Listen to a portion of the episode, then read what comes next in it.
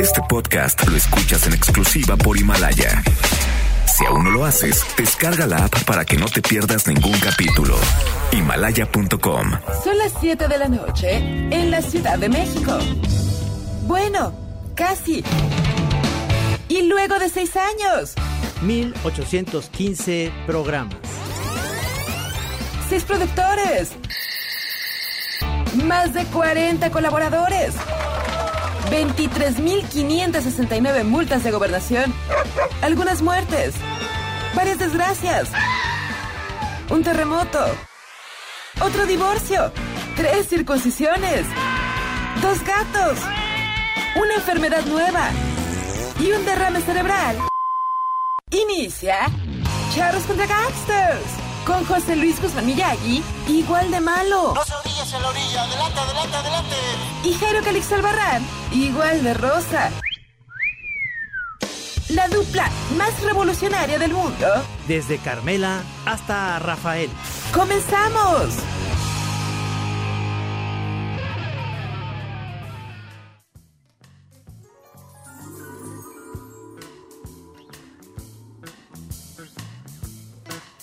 Por favor, ¿me, da- me das una cerveza?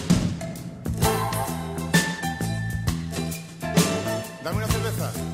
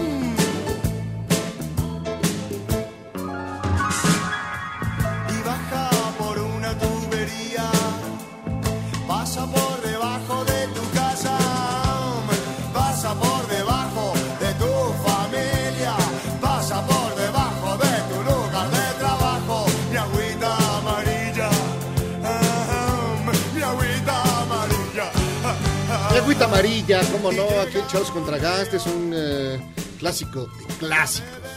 Quiere que haya pasado un rato en un baño, seguramente ha chiflado, cuando menos esta bonita melodía de los Toreros.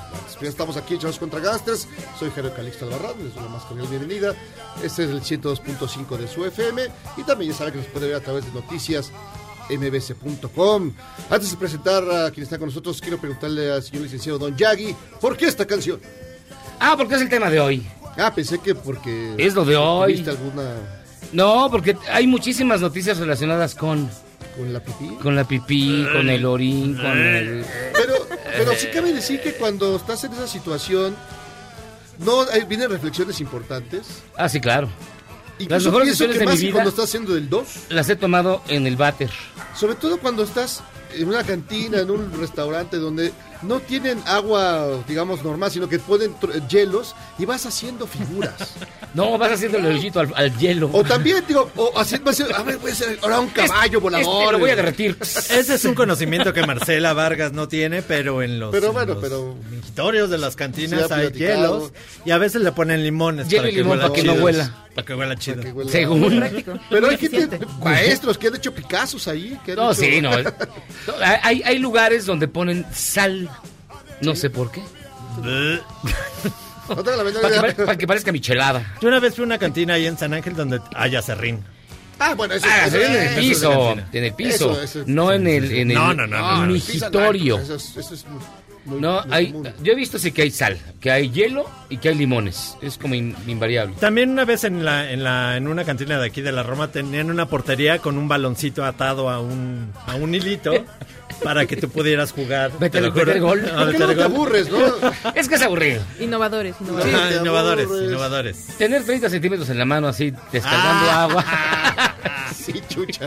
Ay, sí. No, de verdad. Pobre Marce, ¿qué culpa tiene? A- a dos manos, de esto? ah. Está oyendo estas cosas.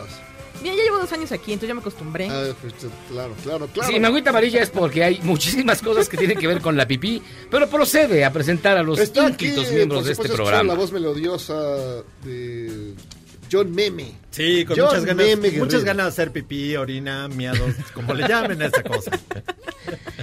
El orín, Orín, el orín, lo que viene siendo el orín. Lo que viene siendo... Y bueno, también Marcela Vargas. Sí, a diferencia de al parecer ustedes, yo sí pasé al baño antes de entrar a cabina, entonces mi mente está en otro lado. Después de platicar estas cosas te dan ganas de ir, de abandonarlo todo. Y es que saben por qué empezamos con esto. Porque vamos a empezar con su bonita y gustada sección que se llama, efectivamente, ya no tome tío. Ah, no te metí yo. Porque fíjese, orina, pipí, chis, agüita amarilla, miad, es la razón por la cual se descomponen las escaleras del metro. Sí, hay gente que... Pero... Digo, en un día de, de- de- de aburrición y de tortura y de, y de, y de, ¿Quién de sube, al aventura... metro, ¿Quién sube al metro pensando en ir a mear a las Por escaleras eso, eléctricas? digamos, lo acepto como digo, un día se me ocurrió por cotorreo, ¿no? Para ver qué Sí, pasa. Por cotorreo. pa' cotorrear. Pero lo que yo vi de la nota es que es algo consuetudinario, que es algo muy común. Muy común. No, no, no, o sea... el- Y que de hecho el- se bajan, se bajan al- a las vías a hacer pipí. ¿Pero qué no es peligroso? Yo digo que sí, ¿no? Este señor Yo creo que te Fermín- puede pasar por encima de un tren. Fermín Ramírez, subgerente de instalaciones, mostró videos, o sea, en verdad mostró videos de la gente que va subiendo las escaleras eléctricas y... psh, echando- dejando su rastro. Sí, va dejando su rastro. Y luego también mostró fotografías de cuando destapan las escaleras eléctricas y cómo está todo ahí con mengambrea. Ah, ¿Qué- Pero no se me hubiera ocurrido, la verdad, la verdad, he Yo conocido tampoco, ¿eh? cosas muy bajas. en el metro. Sí, he visto cosas espeluznantes. Espeluznantes, Me han sí. contado cosas peores. Pero esto sí ya supera cualquier No, fantasía. ya supera. Y esto Pero- fue lo pero que dijo muchas cosas. don Fermín Ramírez, subgerente de instalaciones del metro. Así que si las escaleras eléctricas no funcionan y usted va en el metro Pantitlán, por decirle algo, es por esta razón. algo que con lo que luchamos día a día aquí en el metro, que es la filtración de orina. Aunque parezca difícil de creer, algunas personas las utilizan como, como sanitario. Lo hacen en horarios donde la afluencia baja. Cuando destapamos las escaleras para dar mantenimiento, siempre tienen orina. Y la orina, por sus componentes, va degradando, va corroyendo, pues las cadenas. Y más si estás malito del, del colesterol. Si no has tomado agua, peor. Si no has tomado agua, peor, sale con espuma. No, cállate. Pero eso explica, o sea, patriotismo, las escaleras eléctricas que nunca sirven, siempre apestan a miados. Ahora entiendo por qué. Sí. Pues era lógico, o sea, si, si, o sea, si sí, huele pero es como algo constante. Se como una persona que de Se repente ahí, no. Que si huele a pipí es que alguien... Se hizo pipí. Y hace rato Pero platicábamos de eso, diga. Creo que a todos nos ha tocado que vemos a una persona orinando en la calle. Creo que a todos lo hemos visto ahí. Pero visto, buscan los, un arbolito, se recagan en una pared. Yo los empujo y los andré y me echo a correr. Ajá, ajá. ¿Qué decir, haces? No, les ¿Los llama la atención. Sí, les, les empujas. Algo que Yo suena, soy- algo que suena, su- exacto, algo que suena lógico. Sí, no, yo sí los empujo no o los zarandeo. Porque yendo- subiendo en el- eso no se puede hacer. O sea, no puede estar miando a- O impunemente. sea, ni en la onda más escatológica, la verdad, eh, se me hubiera ocurrido. Es más, yo, yo tenía en mis mocedades Ay, ajá, ajá. muy bien, muy bien eh, calculado en qué estaciones había, por ejemplo, un Sams. ¿no? Sí, claro. Por si alguna situación que no, que estaba bajo tu- que no estaba en tu control, pues bajarte rápido del, del- y encontrar rápidamente pues un lugar donde eh, pues La evacuar, naturaleza ¿no? llama. Practicar Sí, la no, evacuación. Y hay muchas estaciones que tienen su baño afuera de, de a cinco pesos. O sea, dentro de las Eso en los viejos tiempos no existía ahora. No, no, es- no. Ahora sí, no Sí, es como es algo más en el metro. Chapultepec. Ay, en La, la, línea 12 dorada, del metro, sí. varias estaciones tienen baño. Mm, pero bueno. Sí. Así que si usted se sube al metro y no jala la escalera eléctrica, ya sabe por qué es. Ojalá y fuera popó, porque así estaría como lubricado. ¡Cállate! Ah, pero, ¿Qué tiene de O malo? sea, no me imagino. ¿Y qué quieres? ¿Que pongan papel, para Papel. que se limpie? Digo, si tienes las manos vacías casi como de cosas cafés, Ah, puedes pensar que Ah. Pero hay que estar, de veras, amigo, amiga, ser eh, de luz y de color que hace estas cochinadas, no manche su vida. No es. Sí, ser. no, no, no haga eso. Neta, no haga eso. Haga pipí antes de salir de su casa, en la oficina. ¿De Haga pipí sí? en Haga el arbolito en el ar- más cercano a su corazón. Pero no en el metro. Sí. Yo en la peor situación me he bajado del coche y ya ni modo, pues te recargas en una pared y a que te empuje un Miyagi que vaya a pasar. Pero nada más. Porque te llevan al torito. Sí, es decir, que- es falta cívica y te llevan Por al eso, torito. pero es, por pe- eso. es mejor que dejar un charco en tu, en tu propia nave o en el metro. Ah, pero bueno, y en la declaración más, más absurda que hemos escuchado el día de hoy y en mucho tiempo, la legisladora del Partido del Trabajo en Baja California Sur, donde Mercedes Maciel, se subió a la polémica de la mochila segura o no mochila segura. Después de lo ocurrido en Torreón, ¿cómo evitar que haya violencia en las escuelas? Lo primero que tienes que hacer es no tener un abuelo como el del pobre niño. Esa es una. Una Esa es familia otra. como tal. ¿Cuál es otra opción lógica? De eso, no, no tener armas en casa. Otra. O tenerlas sin, sin, sin balas. Otra. O tener las balas sin el arma. Otra. ¿Qué más? Este. Pues tratar bien al niño. No Otra. golpearlo. No, en la no, escuela. no, que se someta- a ver, No ir a la escuela, Ir, ir- por ir de- ir ejemplo. de fondo al problema. ¿Cuál puede ser? Ir de fondo al. ¿Cómo, lo problema. arregla- ¿Cómo arreglas lo de la mochila segura, la polémica sobre la mochila segura, de manera definitiva?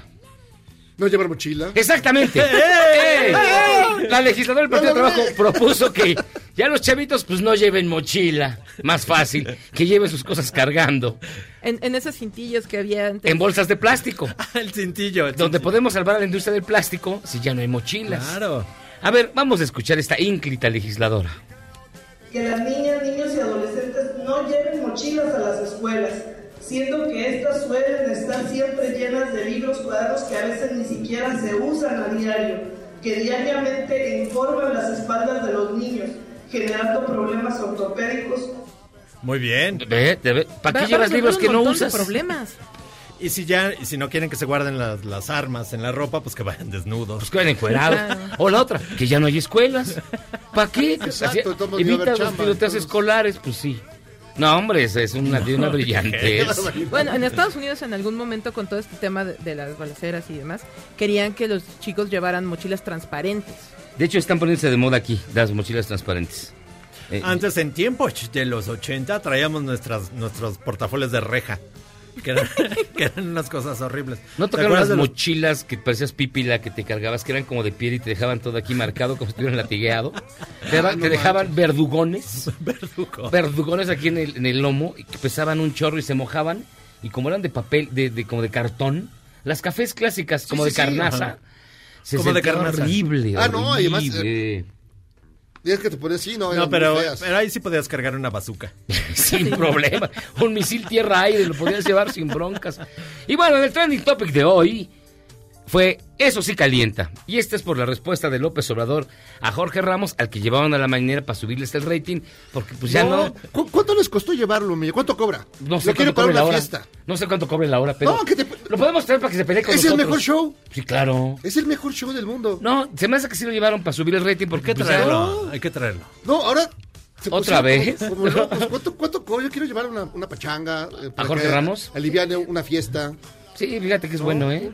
Esto fue lo que pasó entre Jorge Ramos y López Obrador hoy, cuando el presidente dijo que le- nos pedía un año más, esto es para el 1 de diciembre del 2020, que ahora sí ya va a arreglar todo de manera definitiva. Escuche usted.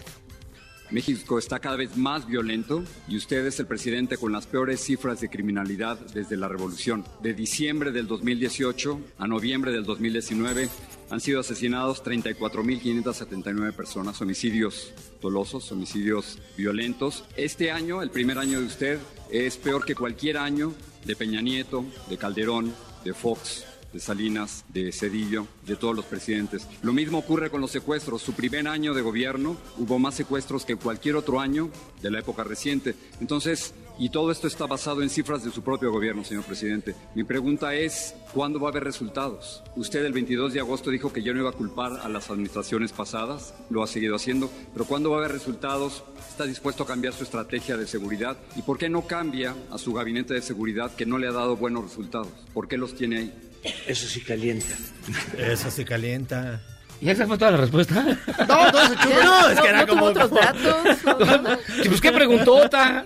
No manches, yo, yo como me, Jairo. acordé, me, me quedé, eh, me, me quedé en Don Porfirio. No, pues sí, sí, sí, te- sí se parece a ti. Pregunta igual largo, no, largo. así. No, me gana.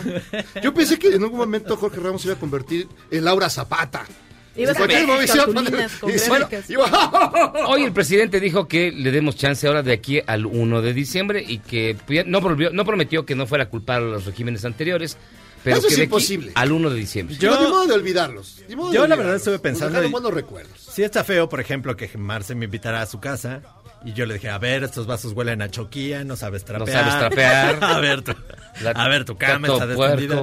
Pues eso sí calienta. Sí, eso sí calienta. Sí, Y fue cuando lo corriste, ¿no? Claro. Que hay en el refri. Hay Esta una colonia de hongos. Ya sabes que no me gusta el queso Sí. gruyere. Y fíjense que otro, otro de los de los trending topic de hoy, aparte del eso sí calienta, fue el Pizzagate. Pero a ver, ¿qué es el Pizzagate para que nos lo expliquen? Marcela se lo sabe. El Pizzagate es está basado es un hecho que sucedió en 2016. Es que tiene varias capas este tema. Chale. Una es que en 2016 un hombre armado entra a una pizzería en Estados Unidos porque iba a investigar que supuestamente los candidatos demócratas y especialmente Hillary Clinton y el expresidente de Estados Unidos Bill Clinton tenían ahí su centro de un círculo secreto de pedófilos. Es decir, que en la pizzería había un... Ajá, que era como el Que era como la base de operaciones como de la los base de operaciones de un- una red de pedofilia en Estados Unidos que involucra a políticos demócratas y hasta estrellas de Hollywood.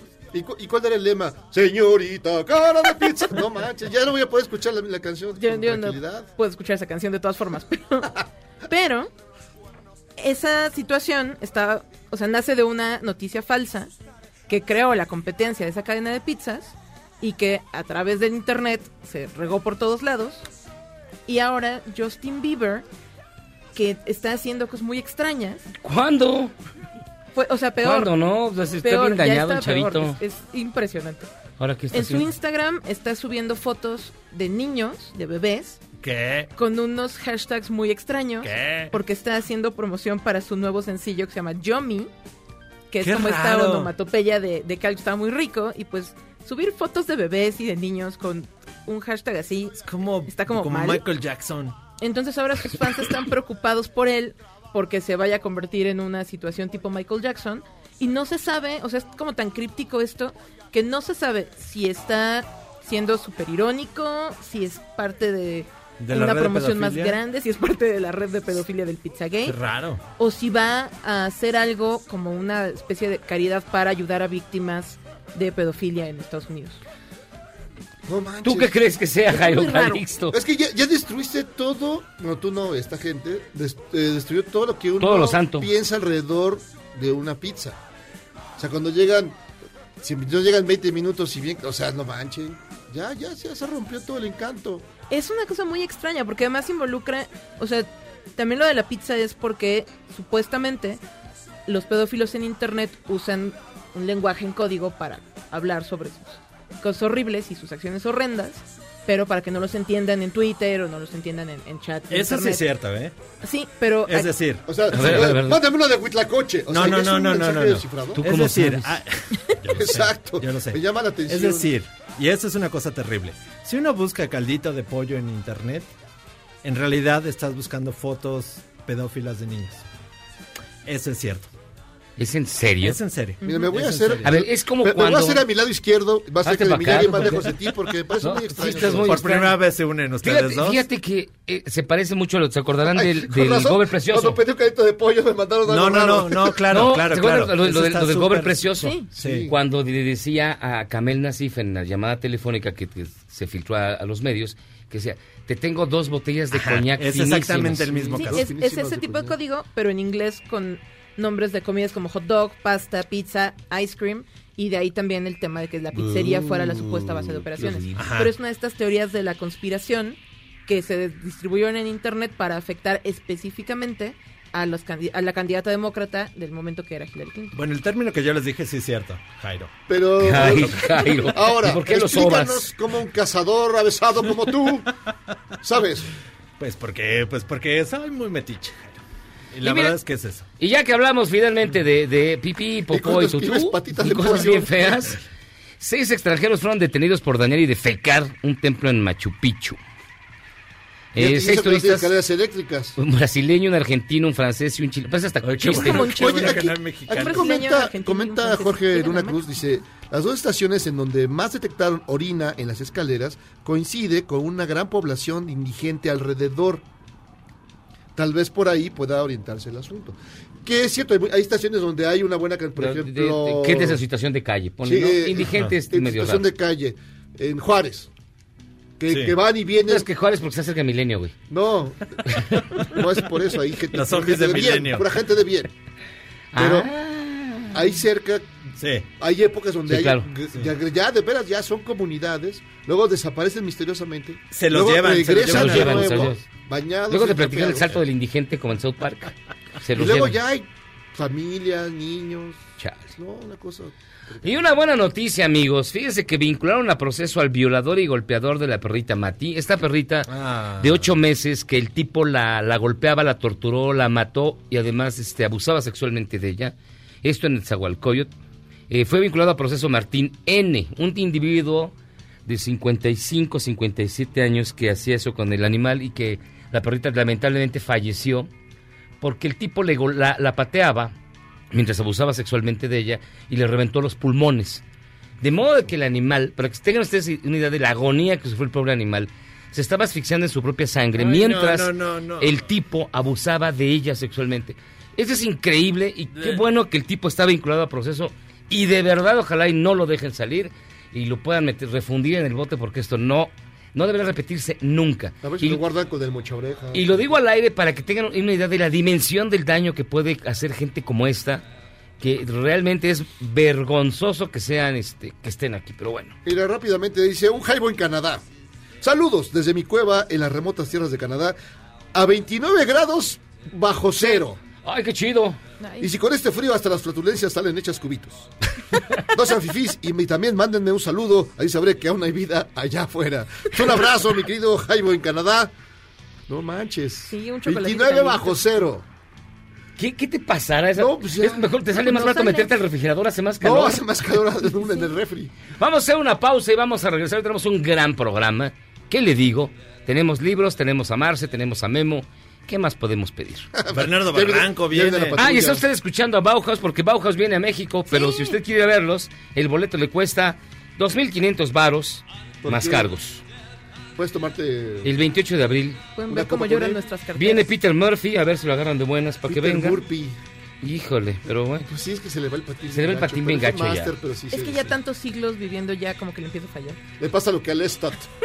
Escuchando Bela Lugosi's Death de Bauhaus. Hacemos una pausa y regresamos. Esto es Charros contra Gangsters.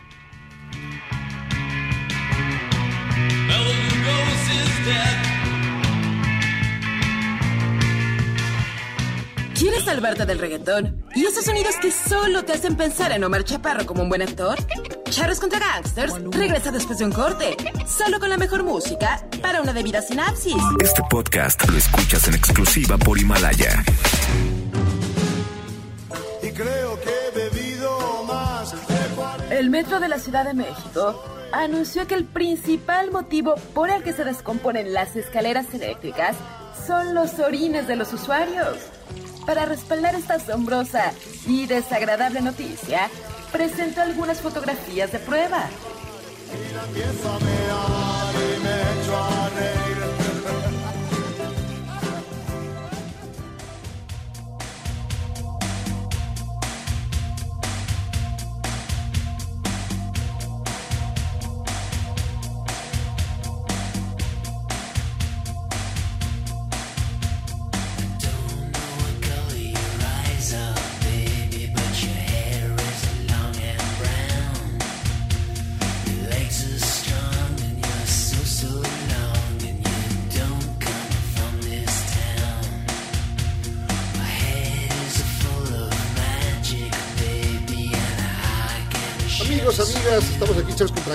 eh, disfrutando de esta alegría peculiar eh, que nos ofrecen las canciones de. So Alive, Love and Alive, Rockets. Love and Rockets. Lo que quedó de Bauhaus, pero sin Peter Murphy, porque no lo aguantaban. Pues sí, es que sí, es que son los vampiros. Es que sí, o sea, Peter Murphy de, de por sí es complejo. Y luego una persona que ha vivido tantos siglos en este mundo ya debe estar harto. Y lo, lo sacan de pronto de su sarcófago. Y luego sale en Crepúsculo, pues no. Es como Zagal, entonces. Pero, pero en vampiro. Pero en vampiro. No, Zagal solo es viejito. Oiga, fíjense que tenemos en línea telefónica al bar, le agradecemos mucho que nos tome la llamada Edgar Abraham Castillo Dubón, quien es director ejecutivo de Protección Animal. ¿Cómo estás, Edgar? Gracias por llamarnos. De nada, estamos aquí a la orden. Oye, cuéntanos rápido, ya dimos la nota de que se vinculó a proceso a este tipo siniestro que torturó y mató a la perrita Mati hace exactamente una semana allí en Ciudad de Zagualcóyotl. ¿Cómo va el caso?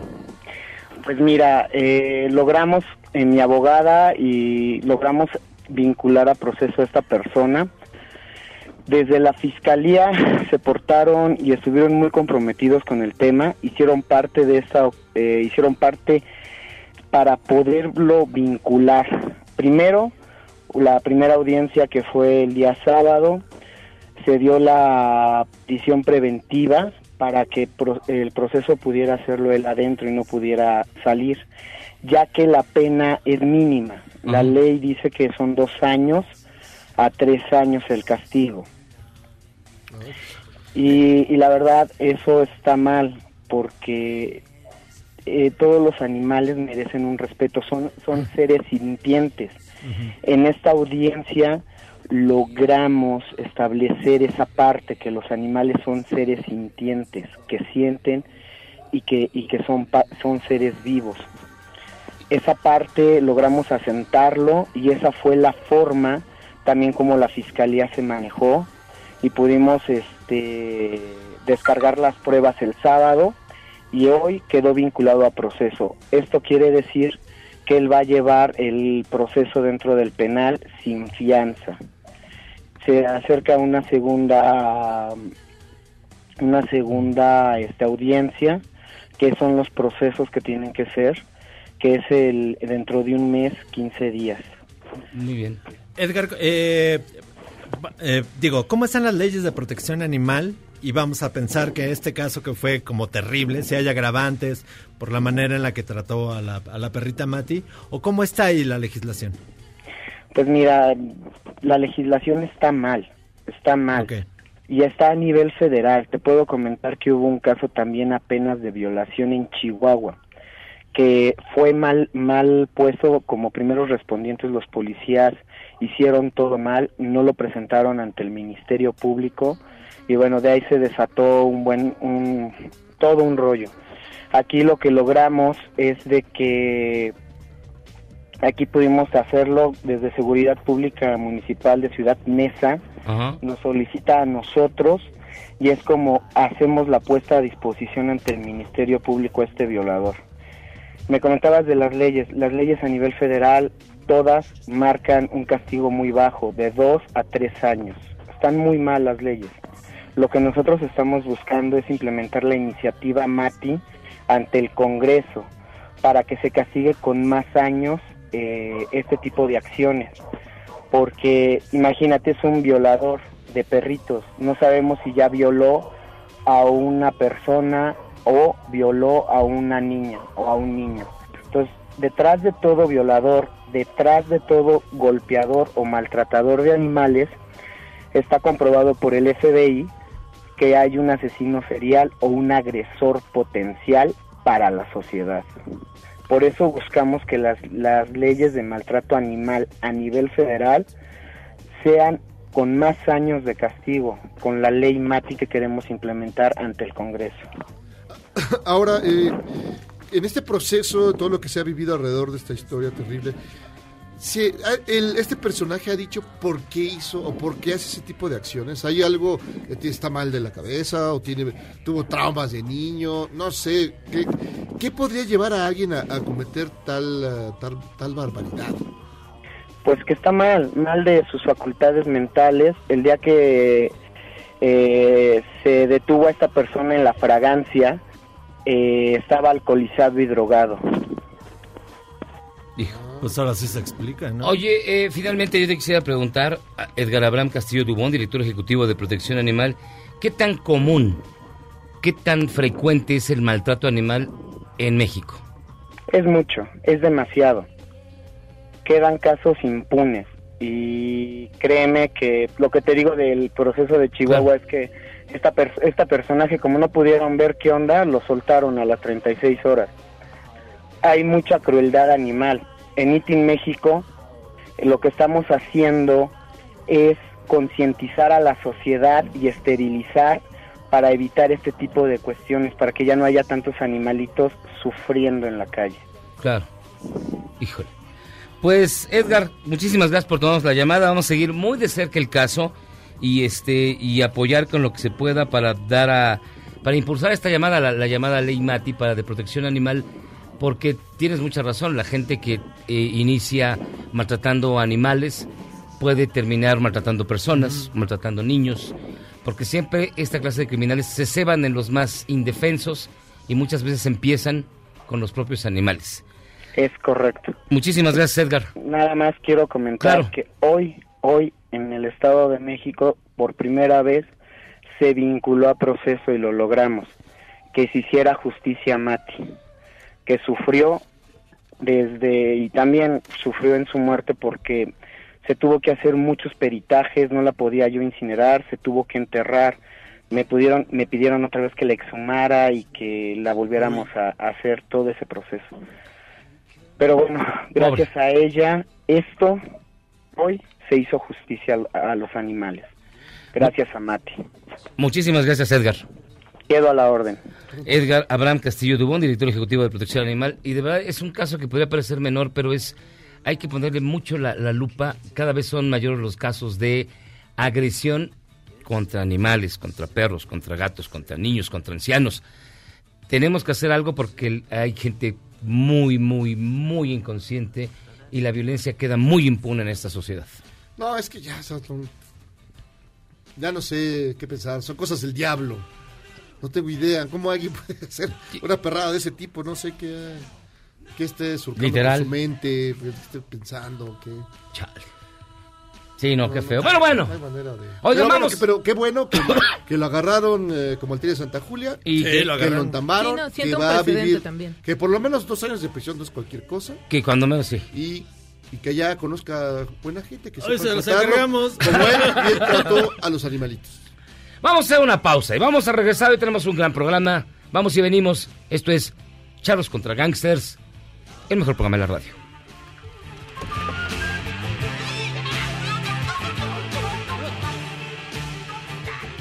¿Eres un chavo ruco en proceso de actualización?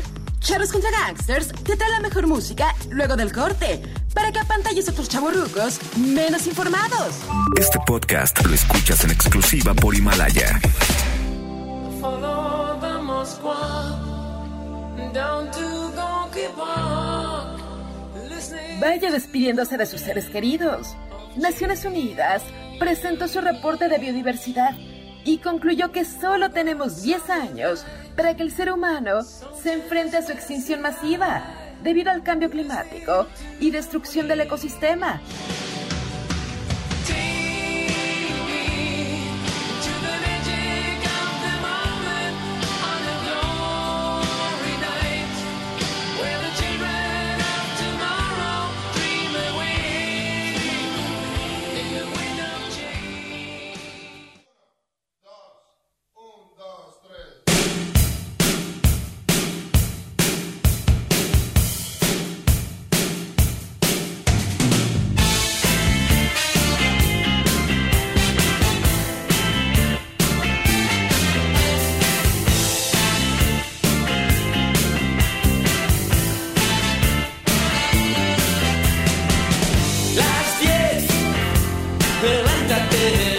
De vuelta en Charlos contra Gangsters y usted escucha a la inimitable banda Nacha Pop, la que se llama Vístete, con todo y conteo al principio. ¿Qué estás atrapado en los 80?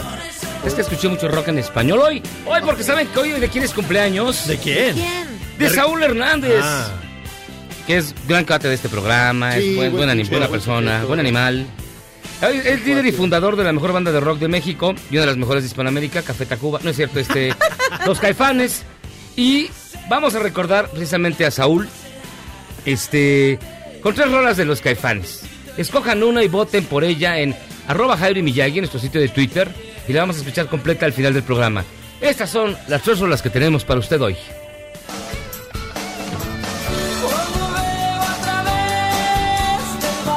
Esta se llama No dejes que. Unas caguamas.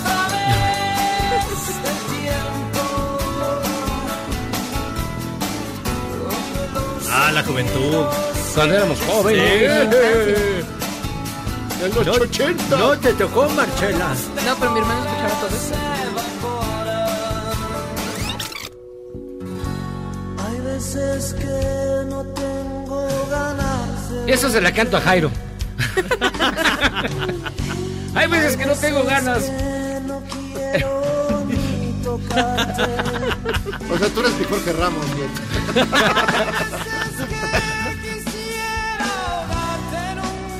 Esa llama La que explota y es del 2 de los caifanes. No, ya es cuando estabas bien pacheco ponías esta. Ya es que ya, Sí, está, ya, así ya, ya. Antes de marcarle a tu novia Sí, ya, y colgarle para que cuando te contestaba.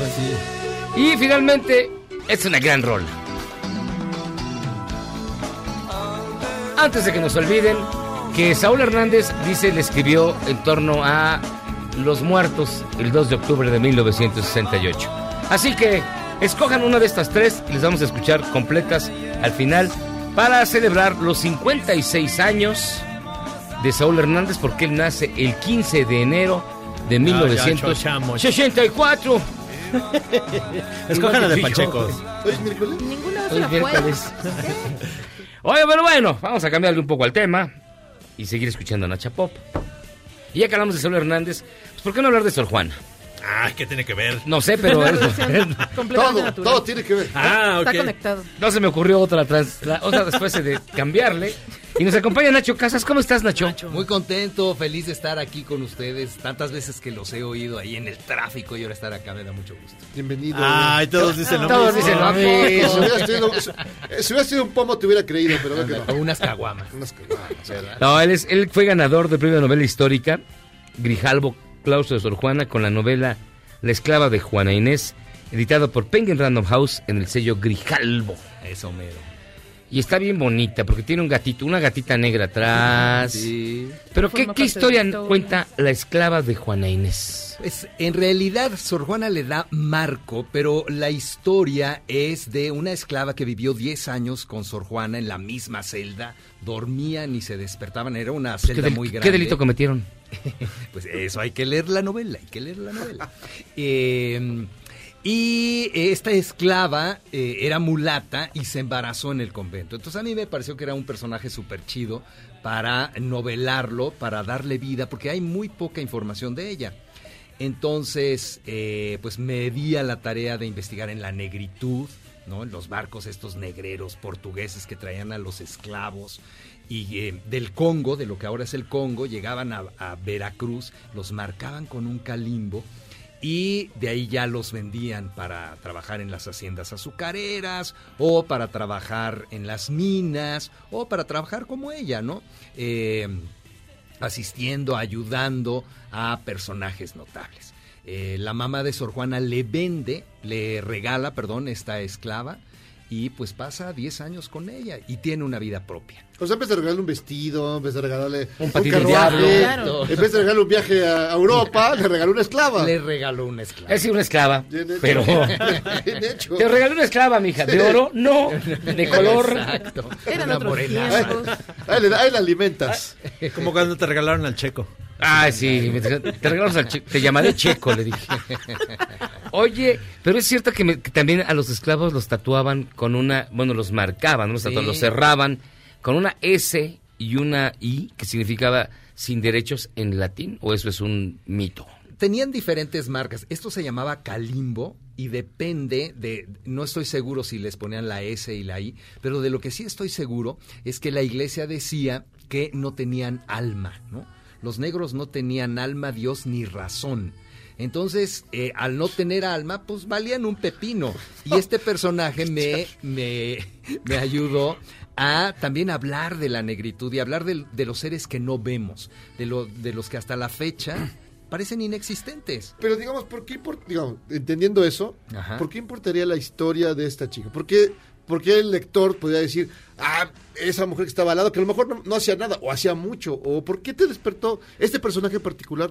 Que estuviera con Sor Juana tiene su gracia, pero algo más. Pues mira, ella al estar con Sor Juana aprendió a leer Y al aprender a leer, aprendió a... a Vas a decir, ella le dictó hombres necios que Hombres necios. No, no, no. Eh, ella probablemente haya escuchado los primeros versos que escribió Sor Juana, porque cuando tú escribes, lees en voz alta, o si no, mi, mi personaje, que yo- en, en la ficción se llama Yara, se asomaba para ver lo que estaba escribiendo Sor Juana. Entonces, en la tesis, lo que yo digo es que a través de la lectura y de comprender, porque también a veces leemos y no entendemos nada, eh, podemos liberarnos. Entonces es un personaje que a mí me, me da mucho para hablar justamente del el poder de la palabra, el poder liberador de la palabra. ¿No? De que comprendamos, hablar de la negritud, hablar de los que no vemos. Aquí ustedes están súper chidos y los conocen y los oyen, pero hay un policía que ahorita que me abrió y está el, el- el- la gente de producción y está el Todos los conocemos. Los despreciamos, pero los conocemos. como al Michael. Como al Michael, es nuestro negro. A ver, todo, cada quien tiene su negro particular, ¿verdad? Pero esta investigación te llevó a Veracruz, o sea, te llevó a esa colonia que, pues esa colonia que todavía existe y que ese pueblo que fundaron esclavos africanos Sí. en Veracruz. Ayanga. Como Yanga. Ayanga. De hecho, es el nombre de un esclavo. Sí, ¿Él es el que él- los, que, que- que los Eh, liberó? Este personaje Yanga en el siglo XVI, o sea, antes de que ocurriera eh, lo que pasa en mi novela, porque mi novela es hacia el final del XVII, Yanga liberó esa ciudad que hasta la fecha, o pueblo que hasta la fecha, eh, se llama Yanga. Y Yanga era el único lugar libre para los negros en la Nueva España. Entonces, mi personaje nace allí, pero sus papás sí fueron esclavos, se escaparon. A la abuela la vendieron como bulto con cabeza, porque se enfermó y prácticamente eso es histórico. Así vendían a los negros, así los trataban y durante muchos años se nos han olvidado, incluso ahora, ¿no? Claro, hay un Entonces- tema de racismo que todos pensamos como en el mestizaje, este, indígenas, mexicanos, lo que sea, pero la población afromexicana queda olvidadísima por, en toda su representación. Exacto, y parece inexistente, sin embargo ahí está presente. Y eh, Yara, que yo le di este nombre de Yara de Yanga, eh, de pronto conoce a otros, negro- a otros negros, hablan en reversina. Eh, eh, el hablar en reversina fue como un antecedente del reggae. Los negros las sílabas las volteaban, digamos, para entenderse entre ellos y que ni los españoles, ni los mestizos, ni los indígenas les entendieran. Entonces es todo un asunto de cofradía, un asunto eh, que habla de la negritud, de las mujeres también. En el convento, mi personaje que es muy simpática, ¿eh? no crean que es pro- seria ni, ni así este, que habla. No, no, ella nombra la- las cosas eh, de acuerdo a lo que ella ve. Era analfabeta, llega, pone a jugar a las monjas saltacabrilla, por ejemplo. Que ahora ¿Cómo? qué es? Sal- saltacabrilla. Suena como a rayuela. Es burro saltado. ¿No? Pero porque las palabras tienen historia. Pone a la, a la madre tornera, que era la que abría, a jugar al sompo. El sompo ahora es el trompo. Exacto. Antes de, de esta novela, Octavio Paz le, Sí, claro. fue el que le dedicó unas, unas pero bien poquitas Muy líneas. poquitas, cinco o siete líneas. Y de ahí fue que tú te arrancaste a hacer la investigación. Yo investigué, eh, encontré muy poco. eh, José de la Colina escribió un artículo en, eh, en Letras Libres en donde hablaba, decía que este personaje era como una gota en la lluvia, porque durante años, más de 100, 200, 300 años, nadie la peló, ni el historiador más micro pensó en ella.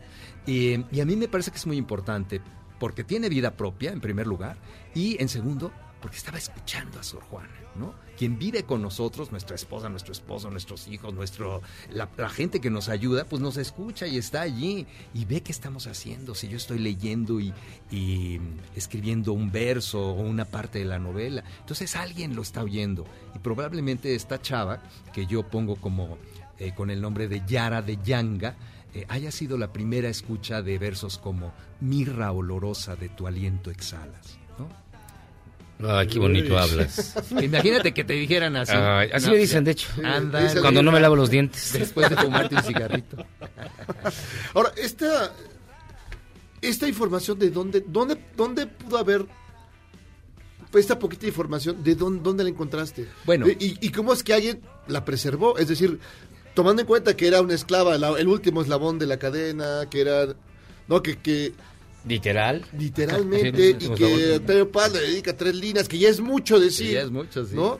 Sí. ¿Dónde más había información? O sea, si yo Mira. quiero buscar a la, a la familia de Memo, que ¿dónde los hay. encuentro?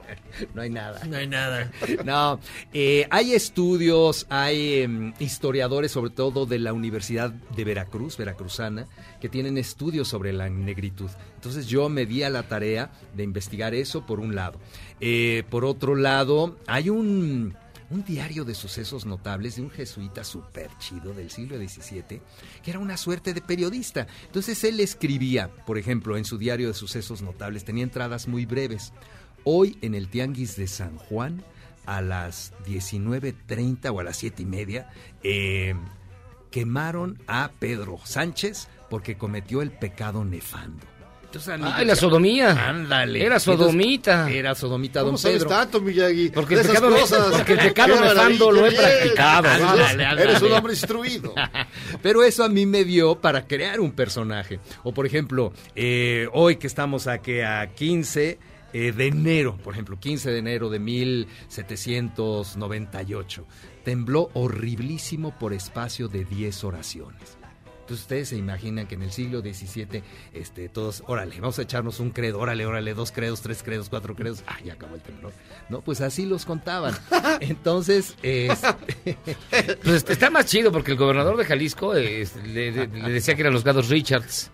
Ándale. Entonces, este, está más chido. ¿Pero cuál es el anterior o este? No, el anterior. el- Tembló durante el El- culto el- el magnífico. caballo negro de- del pan. Ándale. ¿Pero ¿Cómo, cómo le decían? eh, ay, Ay, no me acuerdo, pero sí, él fue el el tequila. No me acuerdo qué le llamaban, sí. Ok. Entonces, Ah, este, este jesuita, eh, Antonio de Robles, tiene este diario de sucesos notables que a mí me dio para eh, pues conocer el mundo de a pie, el que no se ha visto. Porque todos creemos que Sor Juana, ¿no? En las eh, pinturas que tiene, pues sale hasta con el dedito parado y entonces la vemos con su hábito y muy bien puesta. Pero pues Sor Juana también iba al baño, se quitaba el hábito y ahí mi personaje eh, la ve. eh, ve si tenía algunos pelillos en las piernas, saca la vacinica en las mañanas y se enamora también de la posibilidad de leer y de escribir. Además dice que Sor Juana era muy guapa. Pues Era yo pienso realmente que sí. muy bella. Yo pienso que sí. era una mujer muy, muy, muy bella. Y que incluso, bueno, están, tuvo sus amores ahí en, el corte, la, en el- la corte del virrey. Pero bueno, ¿qué le dijo? Hay muchos chismes de Hay Juana muchos que luego les contaremos. Pero esta, este personaje, Yara de Yanga, tiene vida propia. También ella por ahí se encuentra con un negro, ¿no? Porque en la vida real se embarazó. Entonces no sabemos si quién la embarazó, si la embarazó un sacerdote. No, ya ven que pues, no, casi no se da. Que no se les da. ¿Verdad? Casi no pasa. Eh, eh, pero ella también conoce por ahí a un negro que con el que tiene sus amoríos. Ya leerán a ver si. Hay que ver cómo papá salió el muchacho, la Exacto, criatura. Ahí que- ya se sabe ya verdad. Café con leche. Café con leche. Si es café con leche. Su descendiente es el famoso negro de él. Ah, está muy bien. ¿Qué será lo que quiere el negro? ¿Qué, qué, qué será lo que quiere Yanga? Pues Exacto. La esclava de Inés, además es una novela que se lee de una manera sencilla, es muy es breve, De volada. es divertida, tiene gatitos. ¿Qué te digo? Está Sí, súper o padre. La gatita se llama Pancracia y es- me sirve mucho para ver el paso del tiempo. La gatita llega de muy chica, también la gatita igual se embaraza y después... eh, ¿El mismo negro? No, de pues. otro. De un gato- un gato negro. Un gato negro. Sí, porque la gatita es negra en, la- en la ilustración. Y está bastante padre la novela, ¿eh? Sí. La esclava de Juana Inés, Nacho Casas. ¿Cuándo tienes presentación del libro? El próximo jueves 23 a las 7 están totalmente invitados ustedes y sus y sus televidentes y radioescuchas en el claustro de Sor Juana. ¿Dónde más? Eh, Pues claro, eh, va a estar Carmen Beatriz eh, López Portillo, la rectora, va a estar Eduardo Antonio Parra, Ana García Bergua, va a haber una cantata que compuso Víctor Gabriel Sánchez con una mezzosoprano súper chida y un coro, una orquesta de cámara, entonces va a estar bueno. No, va a estar bastante Ojalá padre. que ¿eh? se, se puedan dar una vuelta saliendo de aquí. Pues muchísimas gracias. también. Ah, entonces sí voy. no, muchísimas gracias, mi querido Nacho. Nacho Casas, La esclava de Juana Inés, editado por Penguin Random House en el sello Grijalvo. Una gran novela. Muchas gracias. Nosotros hacemos una pausa y regresamos escuchando Sin tomar aliento estoy. Danza Invisible del Estás 84. atrapado en los 80. sí, Vamos y sí. venimos. Me siento Gloria Calzada. Pero de plano. No, este, la otra cosa.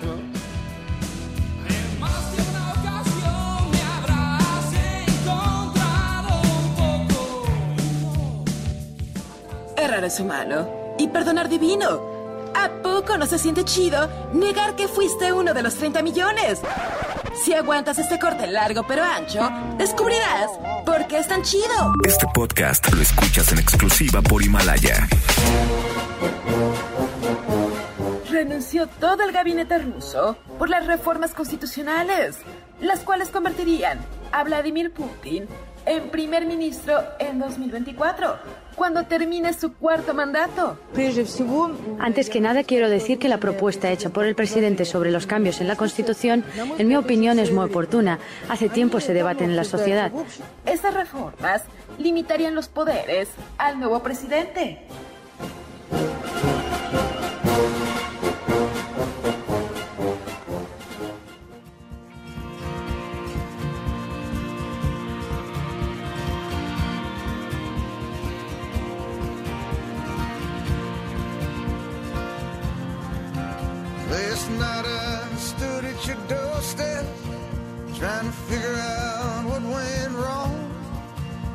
Slipped something into my palm you were gone. I could smell the same deep green. Estamos de vuelta a echarnos contra gangsters escuchando al extraordinario, al único, al maravilloso Bruce Springsteen. ¿Quién eres ahorita? El jefe. No, pero es que este es, un- es del disco Magic del año 2007, para que nos digan, aunque suena también igual de ochentero. Pues es que No suena tanto, pero sí. Es súper bueno, se llama Long Walk Home. Y Ahorita hablaba de... acaba de salir toda, va a sacar como unos cinco discos de vinil. Sí. Unas cajotas para que te acabe de atracar. Para que ya tenga... Pa... Toma mi dinero, para, jefe. para producir su próximo show en Broadway. No, es- era increíblemente caro, carísimo. O sea, era, no sé, por estar allá en el cielo, como 20 mil, 35 mil. Más, te cobraban por formarte para comprar los boletos. No, no, no. Tú. No, bueno, Un es que atraco. Bruce tiene que mantenerse de algo. Ya no, puede No, pero esa estancia ahí en Broadway fue. De verdad es que carísima. Entonces te, te duele el codo y todo lo demás. Y dices, no, maldito jefe, ahí quédate con tu canción. Fíjense que nos dice Miguel Martínez, el metro huele a miados todo el tiempo y lo detectas en fa cuando te refugias en algún rincón para echar novio o algo de pasión. Ay, no, qué A ver, horror. ¿quién va a echar pasión al metro? No lo hagan. Aparentemente este compañero. Manolo, amigo, Amigo, a mí por pura curiosidad, hijo, dice, No, te- no, no mereces vivir. me hicieron una biopsia en la vejiga. Y aún así nunca he llegado a sus extremos. Qué mala gente, caca. Claudio, Charlos, escuchándonos atentamente como siempre, gracias. Paco, Abrazos. también ponen bolitas de naftalina en el metro. para No, no, disimular- debe de ser los migitorios, ¿no? Que estábamos hablando. Ah, sí, claro. Ah, sí, la- Sí, no, porque si no el metro estaría mejor preparado para esto y no se ¿Te echarían a que perder te las acuerdas la, la famosa cantina de Guadalajara? La de la bicicleta, las Ah, fuentes. ¿se las fuentes. Ajá. Antes, no sé ahora, pero las fuentes, el mijitorio, Ah. entrabas al baño y quedabas, bueno, Veías no, todo. Pero las gentes de tamaños más o menos. O sea, te ¿De quedaba. más de unos 70? Te, queda- te quedaba, te quedaba la, el, eh, la, la- la bardita a la altura de los ojos. Entonces, mientras eh, te evacuabas, podías ver a la gente seguir platicando. Es que así Para que pudiera- que tu ¿Quién trago no en el baño, No sé, pues, pero pues, digamos, si tu mesa estaba cercana a la pared o que sea, y te quedas en la conversación, Ay, sí.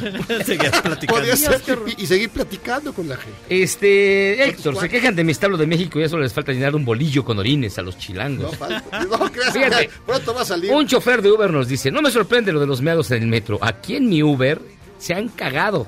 No manches. Y además me dejan nada más una estrella. No sean así, amigos.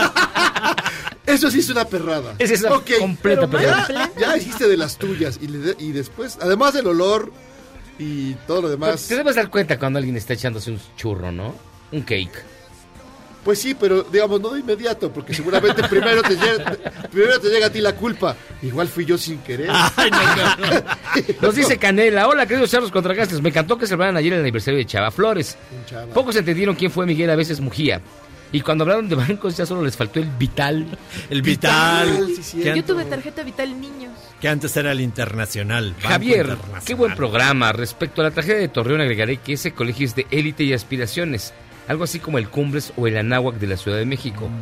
A los niños hace 20 años, dice, yo viví en Torreón hace 20 años, ni siquiera llegaban en mamaván, puro chofer y a veces con chofer y guarura. Los niños sentían que el mundo no los merecía.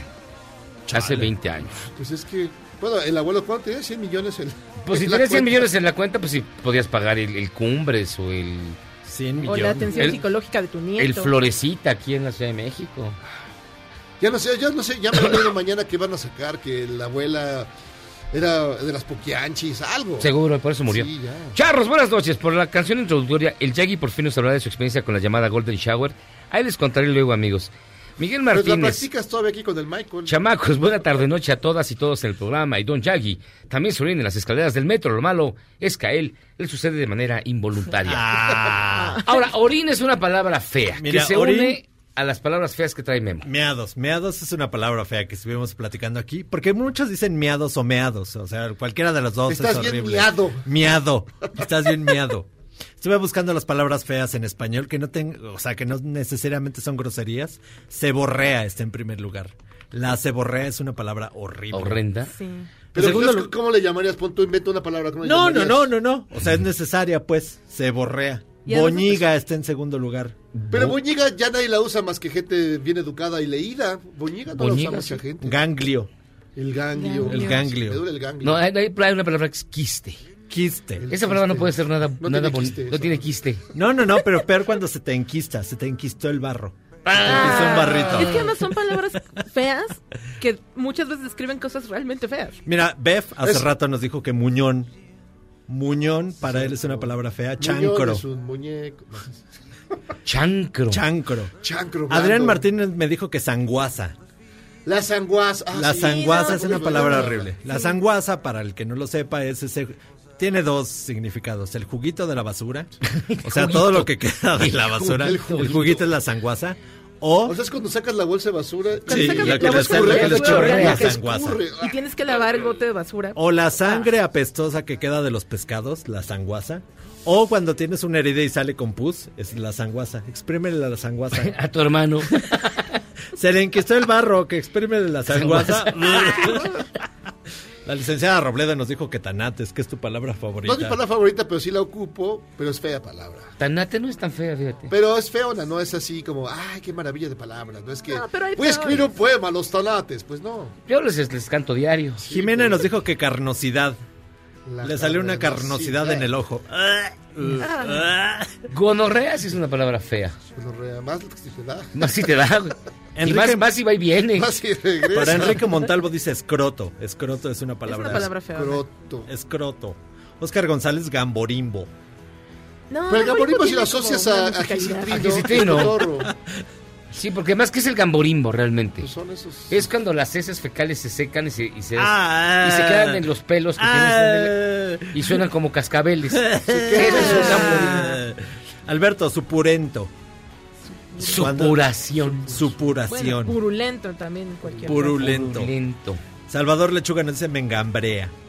Me engambrea, mí me suena como no, chistosón. Sí, es chistosón. sí. Coral nos dice giote. Los Ay, giotes. giote.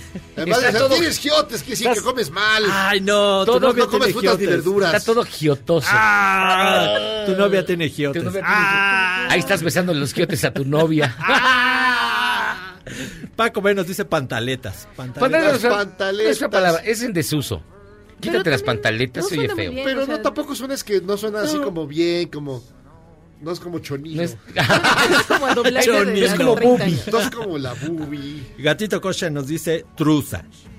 truza. Misma Bajo. situación que con las pantaletas. Ajá. Es lo La mismo. Rob Trotter nos dice calostro. ¿Qué es calostro? el. Calostro. Jairo calostro. Jairo calostro. El calostro Albarrán. Calostro. Preñada, nos dice Diego. Está preñada, es como, como, como de Es como menosprecio. fea, ¿no? Ajá, es como Sí, preñada. Sin que fuera vaca, güey. O O sea, sea, yo digo cuando la perrita está preñada o cargada. Ay, no, está gacho.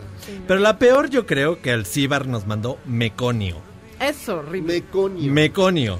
Dícese de la primera evacuación de un bebé que se conoce como meconio. Está compuesto de líquido amniótico, moco, lanugo, que es el vello fino, bilis y células de la piel. lanugo. Lanugo. Es como un nombre para un monstruo Sí, mitológico. exacto. Y el lanugo, salta. El lanugo. O para el Cuando desperté, de, de la lucha. cuando desperté, el lanugo. El lanugo seguía ahí.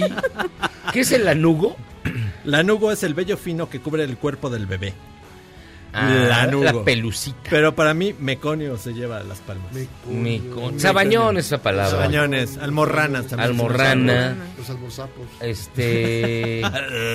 ¿Qué otra, qué otra palabra fea? Hemorroide también es una que palabra. se Hemorroide. gran concilio vaticano para encontrarle, aunque sean las cosas feas, palabras bonitas. No digas del Concilio Vaticano porque ahorita viene Bernardo. Ah, no, y luego viene Y te vestido va a de papa, viene vestido de... Es que sí va papa, introduciendo el tema. De alguno de Ah, los dos papas. Híjole. Pues que nos digan, que nos digan los radioescuchas. Que nos digan más palabras feas, ¿sale? Y nosotros vamos a hacer una pausa y vamos a regresar para platicar con nuestro buen amigo Bernardo Barranco, un hombre culto, inteligente. Él no dice palabras feas. Él no dice palabras feas. Sacrosanto. Que trae el libro AMLO y la religión. El Estado laico bajo amenaza, editado por Penguin Random House del sello Grijalvo y que hizo a la limón con don Roberto Blancarte. Así que, al regresar. Antes de irnos dice aquí, aquí en la UNAM, vasca, cuando me vasqué. Ah, Ah, vasca, no. pues, vasca.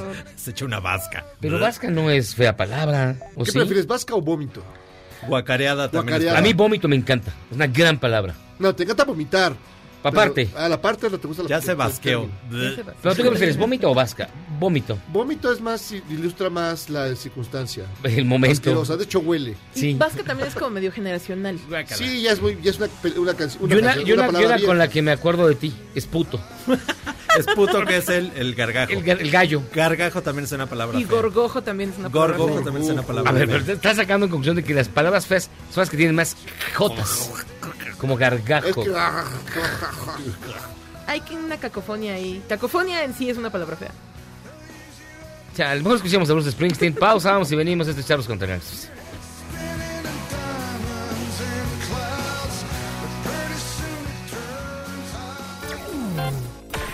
Charros contra Gangsters es la suma absoluta y universal de la cultura, la información y el entretenimiento.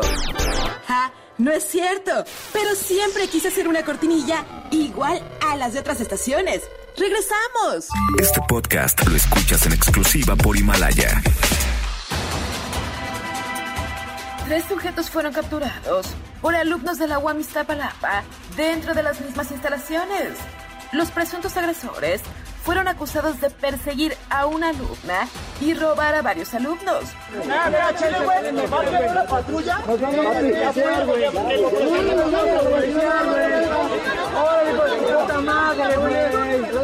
Y fueron presentados al Ministerio Público número 8.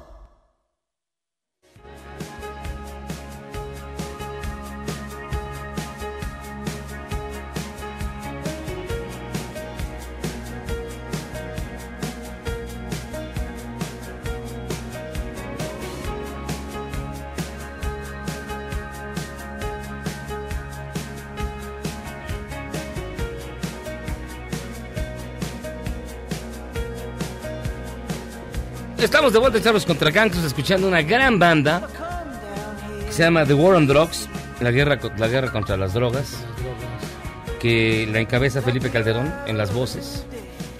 Es un gran, eh, es un gran primera voz. Es la primera voz. En ese, en ese, La banda se llama The War on Drugs, la la de bataca, en la bataca está y así. War on Drugs, la canción es del año 2014, según la, eh, los, ganó los premios Mercury como disco del año. La canción se llama Under the Pressure y sirve de introducción para darle la más cordial bienvenida a nuestro buen amigo, un hombre culto, inteligente, que la verdad somos nada frente a él. Y me incluyo. Somos pentecostales. Somos pentecostales frente a él. Somos menonitas de quinta. Menonitas de baja, de muy baja. De muy baja estofa. Muy baja estofa. Este, Bernardo Barranco, bienvenido. ¿Cómo estás? Amados hijos míos. La misa ha comenzado. Oye, rápido, rápido. ¿Tú ya viste la serie de los dos papas? Ah, sí, yo te iba, te iba a preguntar exactamente lo mismo. Bueno, eh, eh, colaboré ¿Quién? con esa película. No me digas. Sí, Wow. sí, sí, sí. sí. Tú le ¿quién enseñaste eres? a, a, a, a- a persinarse a, a, a Jonathan Price le dije cómo, tengo- cómo tenía que ser. Sí. Es que era anglicano el pobre. Claro, entonces, claro. no. Señor Anthony Hopkins, mire, le explico unas cosas. No, no, no, no. Simplemente, digamos, colaboré en la parte logística y en algunas cosas sobre realidad, porque es una, peli- es una película, es una ficción. Entonces dice basada en la realidad y hay muchas cosas que no son reales, ¿no? Por ejemplo, el partido de fútbol, al último, pues evidentemente ya estaban muy grandes, estaban dormidos y no vieron el partido, pero la- darle emoción. O la novia que aparece ahí los veintitantos años, tuvo una novia, Bergoglio, pero tenía 12 años y los padres dijeron, no, pues, están muy chiquitos para andar ahí este, De de, de- de- de- de novios, ¿no? Y muchos pequeños detalles, ¿no? Muchos pequeños detalles, pero que en realidad no afectan eh, la, la trama central, ¿no? ¿Y, y tú cómo, cómo la viste? Hay ese debate entre, ay, no, son muy complacientes con el, con, bueno, con, con los eh, millonarios de Cristo y, y dejan pasar el tema. O la otra, sí, es, es una conversación que pudo haber sido real como tal, que a mí, digo, a mí, a mí me gustó, pero no, tú, tú que eres un Pe- conocedor. para- es una ficción, Sí, sí, es sí, una película de Hollywood, o sea, no, no, no, hay, que, no hay que pedirle más.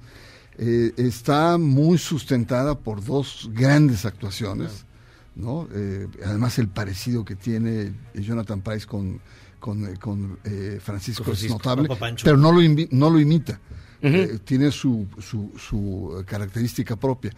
Y no tiene nada que ver Anthony Hopkins con Benedicto XVI, unos flaquitos y otros medio regordete, etcétera.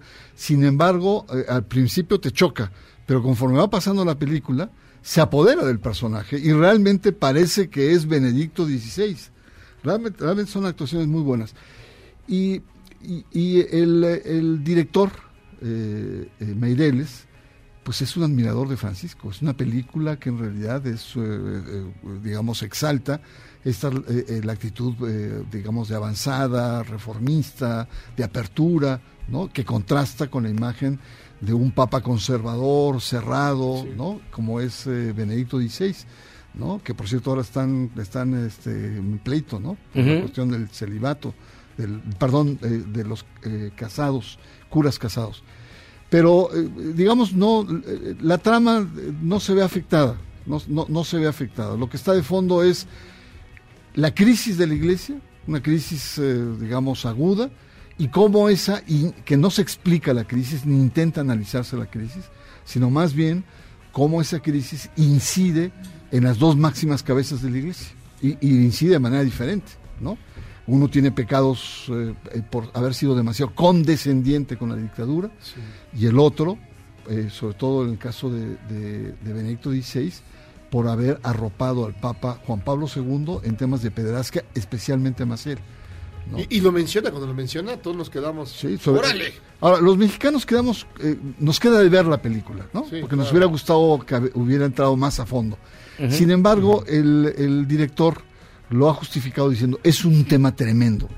Entonces, haber abierto, eh, digamos, eh, esa caja nos hubiera desviado del sentido último de la película. El sentido de la película es los vínculos de dos personajes que a pesar tan- de ser tan diferentes, se entienden por qué, ¿no? A pesar de sus antagonismos, porque son hijos de la misma iglesia, ¿no?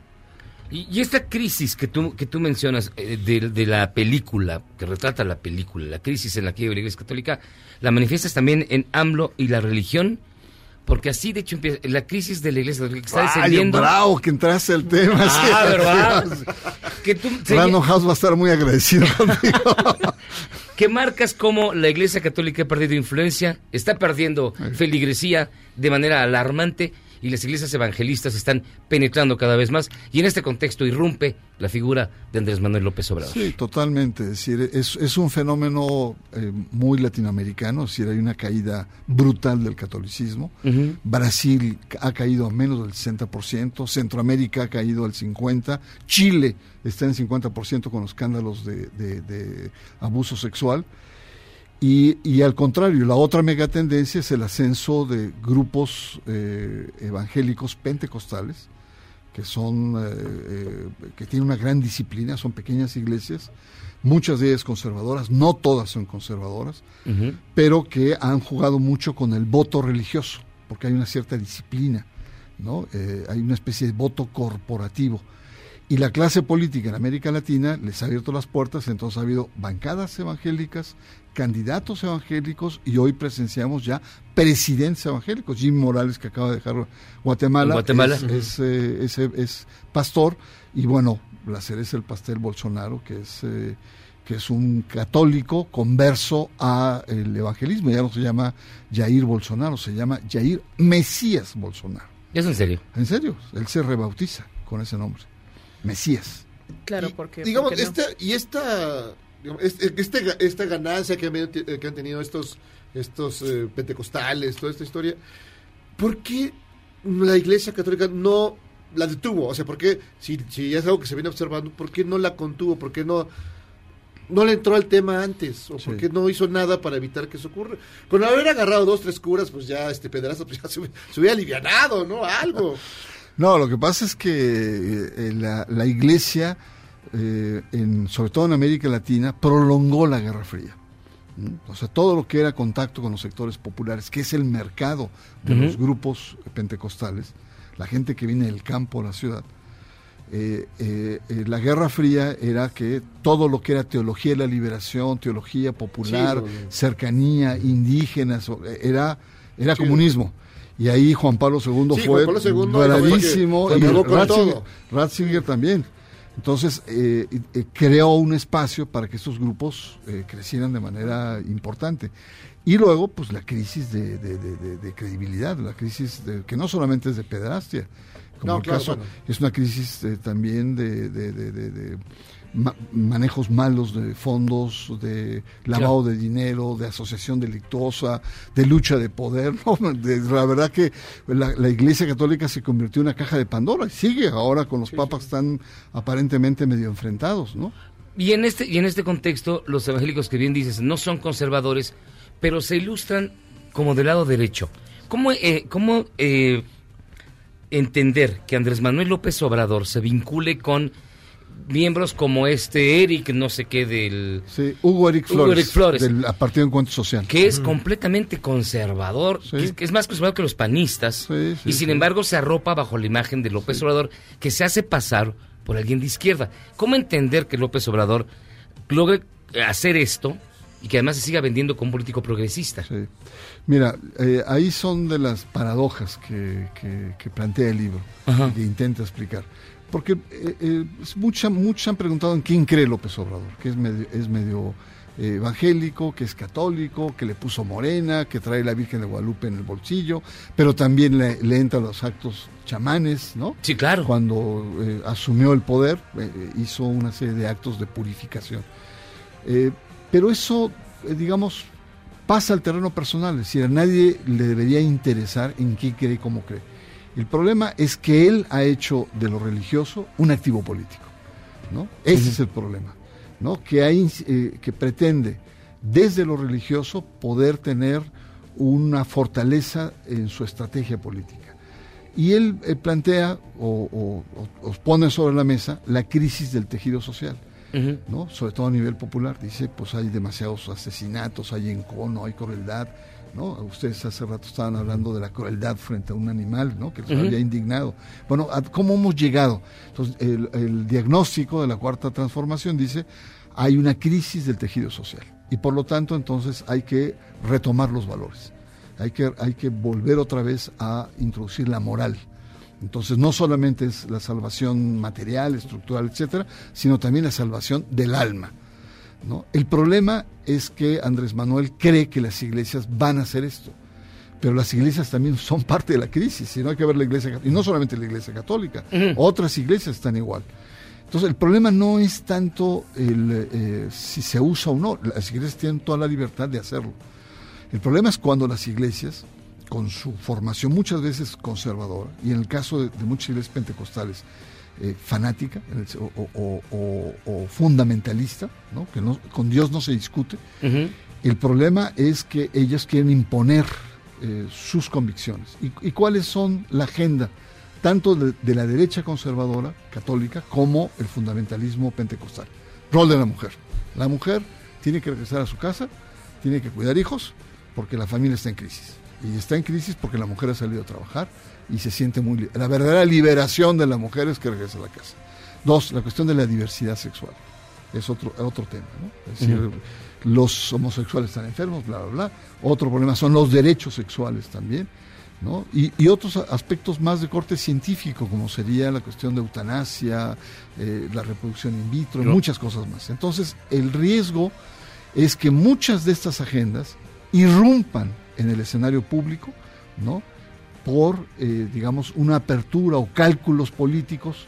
Yo, yo considero en el texto que Andrés Manuel es eh, más que un homo religiosos, es un animal político. Roberto tiene otra tesis.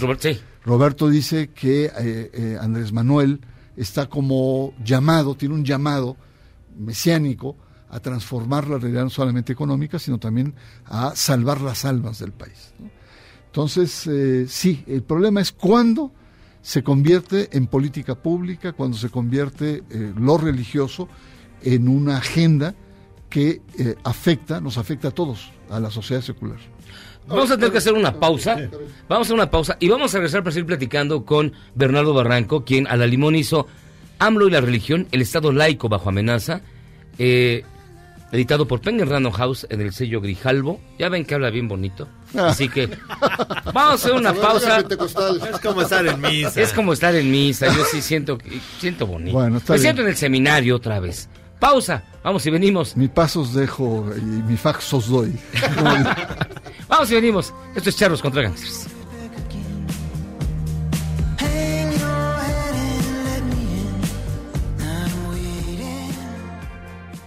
Salvarte del reggaetón? ¿Y esos sonidos que solo te hacen pensar en Omar Chaparro como un buen actor? Charros contra Gangsters regresa después de un corte, solo con la mejor música para una debida sinapsis. Este podcast lo escuchas en exclusiva por Himalaya. No todas son malas noticias. México se llevó su primera medalla de oro en toda la historia de los Juegos Juveniles Invernales. Laura Wilson fue la encargada de llevar a su equipo de hockey a la victoria en la competencia celebrada en Lausana, Suiza. Como el papá es canadiense, ella creció en el hielo, desde los dos años se metía a patinar con el papá. Bueno, no podía patinar, pero pues ya empezaba. Y pues le encantó y le encantó y le encantó y nos hicimos una familia de hockey.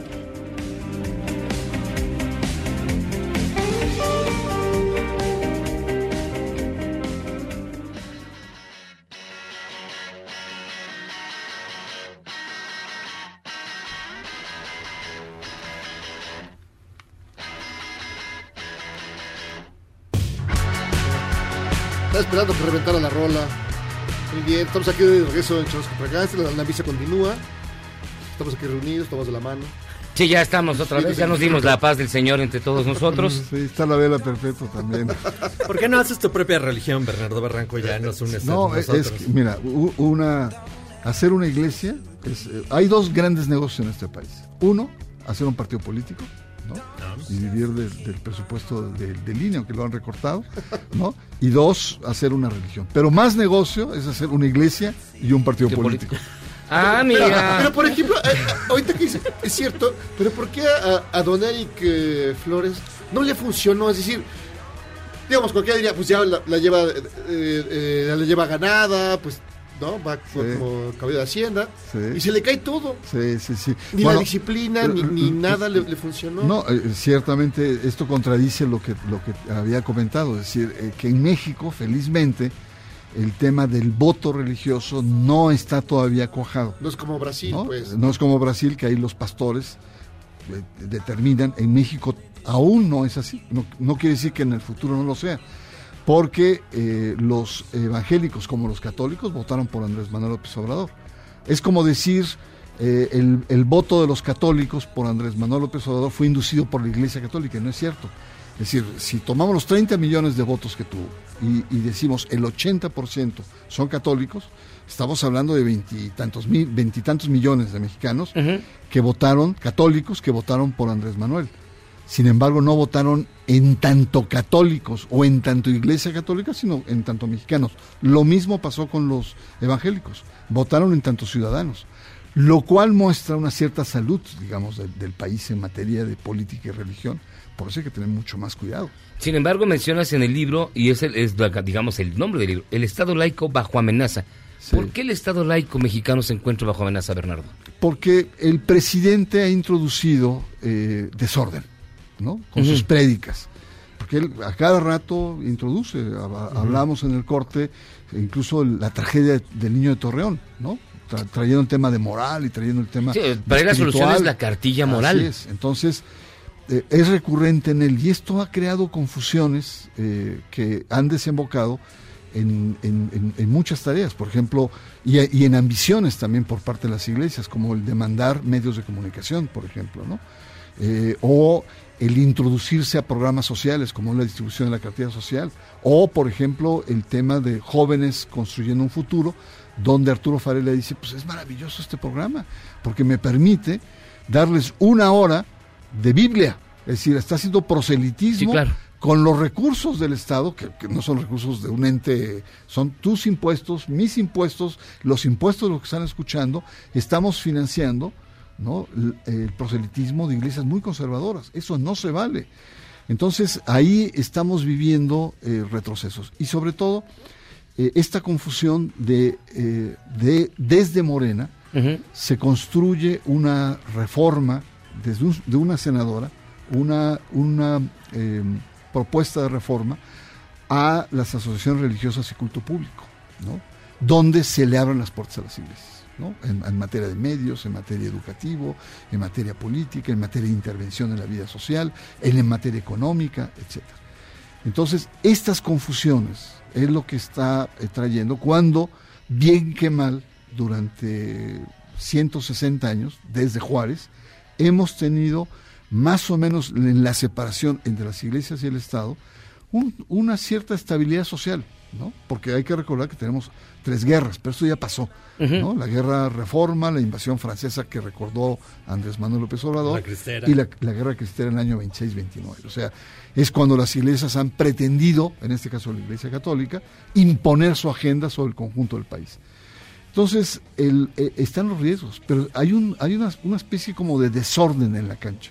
Este desorden en la cancha se está sintiendo hasta en las filas de Morena, donde pues muchos no entienden bien la política del presidente o hacia dónde va, y otros oportunistas se están lanzando y se, y se van todavía mucho más a fondo. Ahí, ahí en ese caso, por ejemplo, de esta, de esta senadora que pues, sí, Luébano. se le va el patín, pero de repente pues, la paró en seco. Sí. ¿no? Dijo, no, o sea, a veces lo que es a Dios lo que es de Dios. ¿no? Sí. Y ahí paró, y ahí paró el asunto. No, no ha parado. Entonces, ¿cómo sigue la historia? No, está en, fi- en- en fila de espera en la, en la Cámara de Senadores, a su discusión. Pero tomando en cuenta, eso, yo creo que, digo, no, no va a pasar. Yo, yo, yo espero que no, pero si hubiéramos sido tan tajantes como, como lo estás expresando, hubiera salido, ni siquiera se hubiera metido. ¿no? El- el- o el- sea, está ahí, está ahí. se va a este, discutir. Claro, se va a debatir. Se va a Pues es debatir. una posibilidad real. Hay una posibilidad real de decirle, mira, hagamos este cambio, este ajuste y tal, y no, el, el Estado laico y nos dan a tole con el dedo y, y puede pasar. O sea, el riesgo está ahí a pesar de el, el distanciamiento O que sea, ha tenido había que estar observador, observadores de esa. De esa Yo creo que no sí. de malas. Po- po- o sea, ¿qué- qué es a lo mí que- no me queda bien la sotana, por eso lo digo. No, te quedaría muy bien, ¿Será? además con ese aire que tienes así con, con tu, ca- tu cabello, ¿no? Digo, legionario no parecería, No, ciertamente, no, no, pero no, nada más bien jesuita, yo te veo así como tipo, con esa mirada picarona que tienes, Bueno, son, son más simpáticos los jesuitas. Sí. Podremos pensar, pero, pero entonces, Bernardo. Tú, Jairo, vamos- franciscano, eso sí me queda Yo claro. soy franciscano. me quedaría, franciscano Sí. son austeros, son uh, tal, ¿no?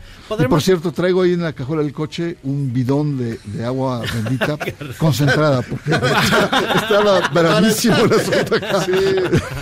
Oye, oye, Bernardo, pero a ver, ¿por qué entonces este doble lenguaje? ¿Por qué por un lado dice es juarista, este, venera a Benito Juárez, que fue el que hizo la separación de la iglesia y el Estado históricamente, pero por el otro da estas señales que no se entienden. Como coqueteo. Como al- coquete- La mañanera que Sí. parece más bien una misa. Sí. O sea, hay tantas cosas que confunden a Andrés Manuel López Obrador. Sí, sí, sí. No, pues eh, eh, sí, efectivamente, es cierto. Y, y creo que ahí al presidente le falta claridad. Creo que tiene una visión estrecha sobre qué es la laicidad.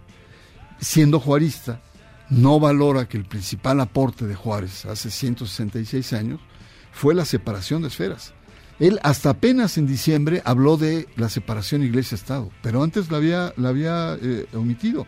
Y lo que había hablado era una concepción de laicidad en términos de libertad religiosa. Y la laicidad es mucho más que la libertad religiosa. Si tú puedes creer en lo que quieras o no creer, ¿no? el Estado te garantiza. Y el Estado garantiza a las minorías, por lo tanto, equidad. Y garantiza la equidad de los que creen, pero también de los que no creen. Decir, eh, por ejemplo, grupos de mujeres o, o grupos homosexuales, etcétera, ¿no? indígenas. El- y Andrés Manuel eh, ha enfatizado, ha tenido un acento en un tipo de laicidad que no honra a Benito Juárez. Esta es la verdad. ¿no? De una, de una clara separación. Juárez tuvo que arrebatar bienes a la iglesia, tuvo que arrebatar poder a la iglesia, tuvo que arrebatar cultura o, o acotar el- la enorme influencia, porque la iglesia era el Estado Claro. en, en la colonia. Y para construir el Estado moderno, liberal, Juárez tuvo que, y, y además eso le costó dos guerras a la- al país. Creo que ahí Andrés Manuel, la visión que tiene es una visión que está muy, muy acotada y muy limitada. Y peligrosa por todos estos desórdenes que ha venido creando. ¿no? Así es que- Bernardo Barranco. no, y, además déjame decirte, yo Ujú. voté por Andrés Manuel López Obrador y hay cosas que, en la, igual que Jairo, ¿no? Y- y, eh, y- No, ah, perdón, yo voté por Eric Flores. Ah, sí, Claro. pero no era candidato. yo- Con razón ganó, perdón. Con razón perdió, ¿verdad? Sí, claro, claro. Con razón perdió. No, me refiero, el, el- la, la cuestión es, hay, eh, no es contra, eh, la- el llamamiento que hacemos no es contra Andrés ni contra la cuarta transformación en tanto tal. Es un llamado de atención de que eh, la laicidad, si se diluye, tiene consecuencias futuras en debates que nos podamos a lamentar, ¿no? Que nos podemos lamentar. En esta línea de estabilidad social se puede fracturar cuando grupos, digamos, fundamentalistas quieren imponer sobre nosotros, por ejemplo, el concepto de mujer. Y ahora las mujeres están cada vez más empoderadas y más fuertes. Entonces, una especie como de lucha entre los pro vida y el, eh, el- el nuevo feminismo ju- juvenil sería verdaderamente desastroso. A ver, es muy feo decirlo, pero es, digo, el caso extremo sería como Brasil, que- ahora las guerras son en medios de comunicación, que es Claro. eh, por espacios culturales. Digo, es otro tipo de guerra, es estar ahí en los medios, ¿no? Mira, Brasil es un ejemplo importante. En, en Brasil, por ejemplo, el, el ascenso de, de- de Bolsonaro eh, y el ascenso de las iglesias evangélicas es de años. Las iglesias evangélicas tienen un canal de televisión, URED, la red, que es el- la segunda televisora y, y transmite programas. Son inmensas las iglesias, cerca de 20 millones. ¿Se ha abatido la corrupción? ¿Se ha abatido la violencia? ¿Se ha abatido la inseguridad? Porque hay- la presencia es fuerte de ellos. No. No, ni le O sea, fueron a echar agua al Amazonas. por lo tanto, entonces, lo que hay- uno de los temas que, que está ahí en el libro, que, hay que discutir, es esa diferencia entre moral y ética. La moral es una especie de sociología de las costumbres, lo que hacemos. ¿no? Lo que es, es parte de nuestras costumbres. Y la ética es lo que deberíamos hacer. Y, y la, y la ética tiene que ser laica. Es decir, el Estado no tiene por qué tomar partido de una moral, sino tiene que dejar que en la cancha haya orden y haya la- garantías para que los diferentes acentos de ética dialoguen, interactúen, discuten, sinteticen, pero no tomar partido. Entonces, por eso, gran resistencia a la constitución moral que está en, en- en- en un proyecto. Son nuevas batallas ahí que Sí, se claro. van a tener. Y que no se ha detenido. O sea, la siguen repartiendo, siguen participando los, eva- los evangélicos. Esto está bastante complicado. Andrés Manuel López Obrador y la religión. El Estado laico bajo amenaza de Bernardo Barranco y Roberto Blancarte. Gracias por estar con nosotros, Bernardo. ¿Quieren que suban la- el agua bendita? Sí, ¿no? Vamos por- vamos por el bidón. Échasela. Va, va a salir aquí, va, va- va- va a hacer ebullición la, la cabina, ¿no? Sí. Aquí se llama Legión. Mejor prevenir. No, muchísimas No, gracias, tú, no, Bernardo. tú tienes una cara de muy buena gente. No, Tú- no, tú- te creas, no tú sal- tú sales. Tú sales. Y es la que nos induce al vicio. Pero Ah, bueno, sí. muchísimas gracias, Bernardo. Nosotros vamos a hacer una pausa y vamos a regresar. Oye, ¿vas a tener presentación? Por cierto. Eh, eh, eh, probablemente sí, pero eso está Va a ser febrero. la iglesia para A- sufrir. ahorita estoy en la, en visita de las siete casas. Ah, muy bien. En los medios. Pausa, vamos y venimos. Esto es Charros contra Gangsters.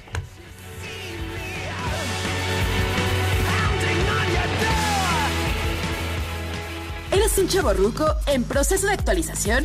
Charros contra Gangsters te trae la mejor música luego del corte para que apantalles a otros chavorrucos menos informados. Este podcast lo escuchas en exclusiva por Himalaya. Y en la nota rara del día, ayer explotó una fábrica de químicos en Tarragona, España. Una de las víctimas mortales fue un hombre de 59 años que fue alcanzado por la tapa del reactor, la cual voló 3 kilómetros al rojo vivo.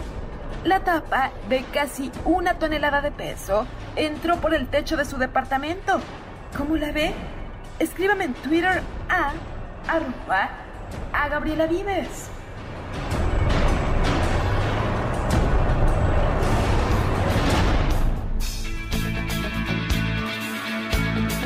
Esta fue la canción que ganó. Antes de que nos olviden, feliz cumpleaños Saulo Hernández. Vamos a escucharla completa. Antes de que no nos olviden,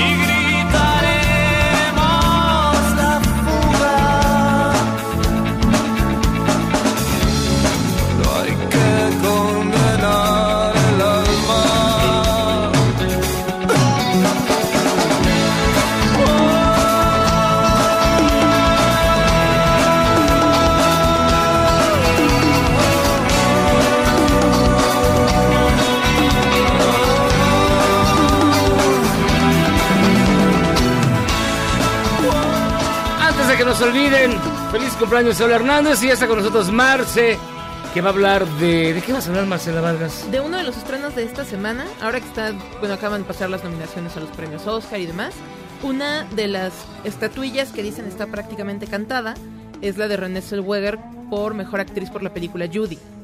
Ya lo platicaban en la semana que seguro se lo va a llevar, ¿no? Es lo más probable, o sea, sí su actuación es impresionante, de hecho creo que lo más interesante de la película y lo que sostiene a esta película biográfica sobre una de las más grandes estrellas del cine de, de todos los tiempos. Judy Dench. Judy Dench, exactamente. No, ¿quién la dama Judy? Judy Dench. No, Judy Garland. Judy Ah, Garland. la mamá de, de Liza Minnelli. La mamá de Liza Minnelli, protagonista de innumerables películas. El Mago una de ellas El Mago de Oz. Y yo estoy, estoy muy impactada porque yo vi esta película en el Festival de Cine de Los Cabos. Ajá. Y regresé a la oficina a platicarle a mis compañeritos de, de mi oficina Godín sobre lo increíble que había sido la actuación de René Zellweger, Judy Garland. Y me encontré con que hay gente de, de mi edad y, y un poco más jóvenes que no ubican muy bien la existencia de Judy Garland. Ah, perdón. Es que ya, Ah. Ya Renée Zellweger no se parece a sí misma, ya Sí, cambió. no, pero, pero real, o sea, De verdad, Judy, gente ya no la- de mi ¿No edad y empecé a preguntar Judy Garland? entre personas de mi No, generación pues que la- ¿Cuándo fue? que no. saben quién es Judy Garland y entonces estoy muy asustada y por eso necesito que la gente vaya a ver esta película. Es decir, que ya hay toda una generación de actores de Hollywood que, Que ya no, ya no reconocen. ya no saben digamos, ni quién es Paul Newman. Robert Redford. Pues Fíjate, no saben quién es Paul Newman, no saben quién es Claro, este, todos- claro, Steve McQueen. Todavía- Steve McQueen. todavía Paul Hay un Steve Steve McQueen, McQueen. director de cine, que Sí. nadie se acordaba de que... De que es homónimo de, que Steve él es McQueen. Sí, de, es de Steve confuso McQueen, lo cual es muy desagradable.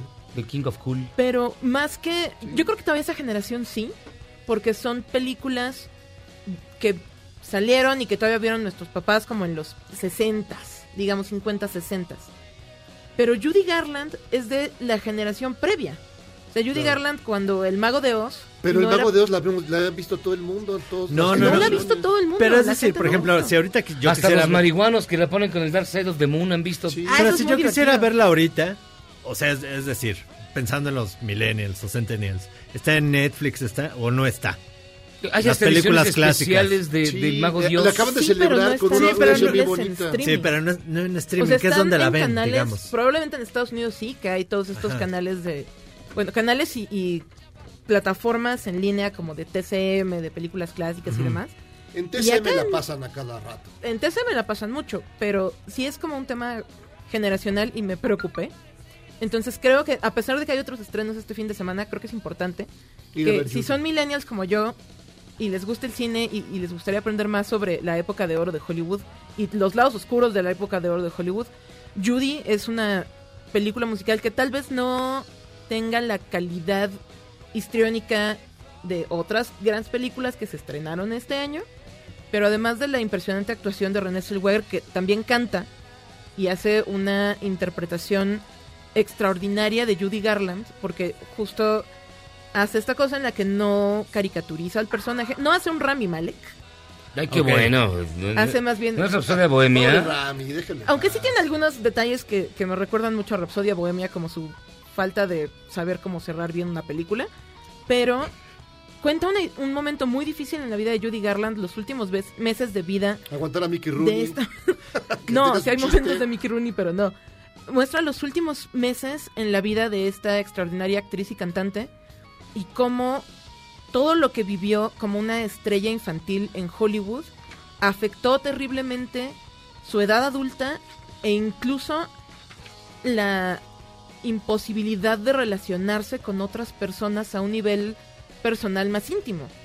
No, no solo como parte de un negocio, no solo como esta estrella, sino ver esa vulnerabilidad de una mujer que de, de otra manera pensarías que era entereza absoluta. Exitosa de todos sentidos. Entonces, tanto por la reflexión de lo que puede hacer sobre una persona lo que vive en la infancia, o sea, cómo afecta lo que vives en la infancia a tu edad adulta, hasta por cultura general y por escuchar estas maravillosas canciones que interpretó Judy Garland en la voz de René Zellweger, que de verdad lo hace increíble.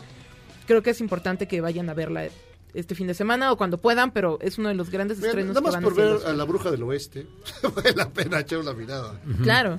Sí, no, y, y si pueden regresar sobre otras películas relacionadas con Judy Garland, tanto que ella haya protagonizado como que hablen sobre ella, si pueden hacerlo, háganlo, por favor. Es Ah, que bueno. esto que tú dices pone a, te pone a temblar porque piensas entonces tampoco han visto a Ciudadano Kane. Sí. No, no saben Ay, quién es no. Orson Welles. ¿no? Orson Y, eso es bastante preocupante porque entonces suceden cosas como que la gente cree que El Guasón es la película más extraordinaria de todos los tiempos, que sin dejar de ser buena, pues Sí, en hay un montón realidad de es películas Taxi atrás que Driver, una combinación de un montón de otras películas excelentes que la gente no ha visto. ¿Tú saben a- quién es François Truffaut? No, no creo. ¿No? No, no Luis creo. Mal. Luis Mal, no menos. Víctor de Sica. No, ¿No? Lu- Luquino Visconti. Y hay, hay muchas formas de ver estas películas clásicas en internet, Sí, por favor háganlo. No, lo ¿en serio- dudo mucho. ¿En serio no saben quiénes son todos? ¿Quiénes fueron? ¿Quiénes fueron todos ellos? Quiero creer que, que tienen una idea. Pues si no saben quién es Judy Garland, sí me espanta, ¿eh? A mí me preocupó es súper A mí me asustó que Amigo no sepan quién millennial, es no se agacho, póngase a ver películas. Las están en todos Y sí me lados. preocupó porque le pregunté a Edúquese, más personas de diferentes bueno. ámbitos. Por ejemplo, vi Bocacho 70, la película. Bocacho. Bocacho Ay, 70. yo pensé que era un cacho, se No, de vivo, Bocacho Cacho, es como Bocacho Bocacho 70, Beccacho de que es- este- son tres historias. Una la dije Vittorio de Sica, otra la dije otro así, artistas italianos chingoncísimos. Cuesta 60 varos en Blu-ray en Mixup. Sí. Siempre está el puestito hermoso de afuera de la cineteca.